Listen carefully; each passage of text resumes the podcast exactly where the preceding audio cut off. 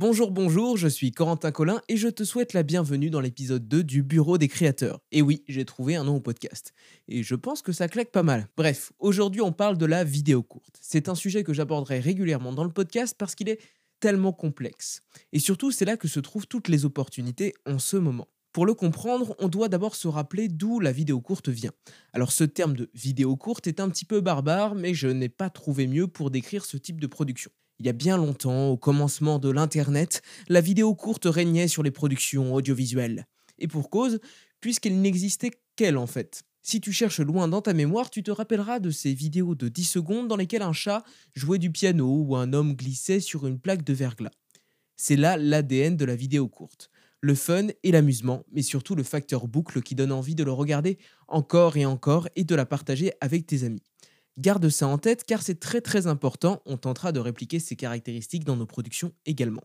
Faisons un bond dans le temps avec Vine en 2013. Rapidement pour les deux du fond qui vivaient encore sur AOL à l'époque de Vine, euh, cela permettait de partager des vidéos de 6 secondes maximum filmées depuis son portable.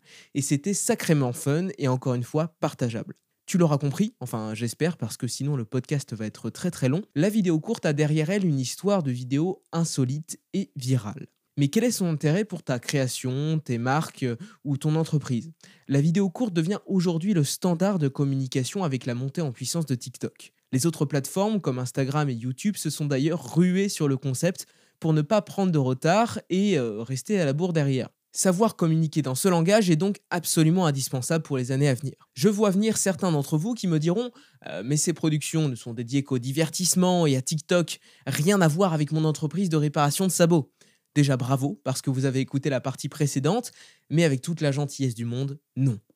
Bien sûr, la vidéo courte a démarré dans le fun. Bien sûr, TikTok a commencé avec des préadolescents sous forme de musically. Mais aujourd'hui, tout a changé. Ta -ta -ta On dirait un petit peu le trailer d'un mauvais film. Aujourd'hui, même le président de la République a un compte TikTok. Et pourtant, la communication digitale et le gouvernement, euh, ça n'a pas toujours été une histoire d'amour.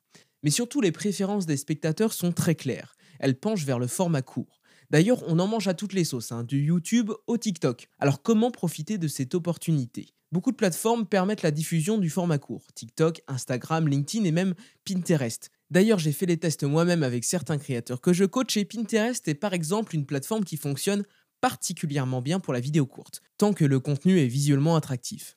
En effet, TikTok a généralisé le langage du court et les utilisateurs l'emportent avec eux sur les autres plateformes. Cela permet de produire une vidéo et de l'adapter à au moins 4 plateformes différentes. Donc d'autres épisodes couvriront le sujet en détail, mais voici déjà quelques règles d'or à respecter. D'abord, il faut rentrer dans le vif du sujet directement.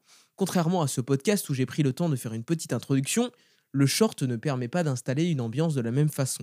Le spectateur est là pour les trois premières secondes et s'il s'ennuie, il peut vous next à tout moment. Petite référence à MTV ici. C'est le fameux concept d'accroche, alors soignez vos introductions comme si vous alliez rendre une dissertation coefficient 10 à votre professeur de français. La deuxième règle concerne le format. Cela peut paraître évident, mais sur toutes les plateformes de vidéos courtes, on diffuse en format vertical ce qui veut dire qu'il faut prévoir de filmer avec un téléphone ou une caméra penchée sur le côté. Ne pas respecter cette règle te coûtera très très cher car tu ne seras pas contextuel à la plateforme. Tu ne respectes pas le langage, en quelque sorte. Ensuite, je te conseillerais d'écrire et de scripter toutes tes vidéos. Tu pourrais être tenté de te dire je vais l'improviser sur le moment avec mon smartphone. Et cela peut bien entendu fonctionner mais c'est beaucoup plus difficile que tu l'imagines de créer un message cohérent et accrocheur, et surtout, rappelle-toi, partageable. A noter que certaines fonctions de réponse aux questions se prêtent plus facilement à cet exercice, même si je te conseille de la préparation. Si tu avais en tête que la vidéo courte était moins demandeuse que la vidéo classique, tu t'es trompé.